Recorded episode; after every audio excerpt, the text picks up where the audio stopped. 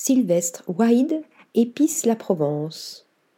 Lentilles, corail et fraises mijotées à la cardamone, pamplemousse brûlée, mais aussi tomates anciennes en croûte d'épices tandouries, burrata dépouilles au grill servie fondante, ou encore homard bleu aux épices garam et herbes fraîches, pour finir avec une mangue rafraîchissante comme à la scie.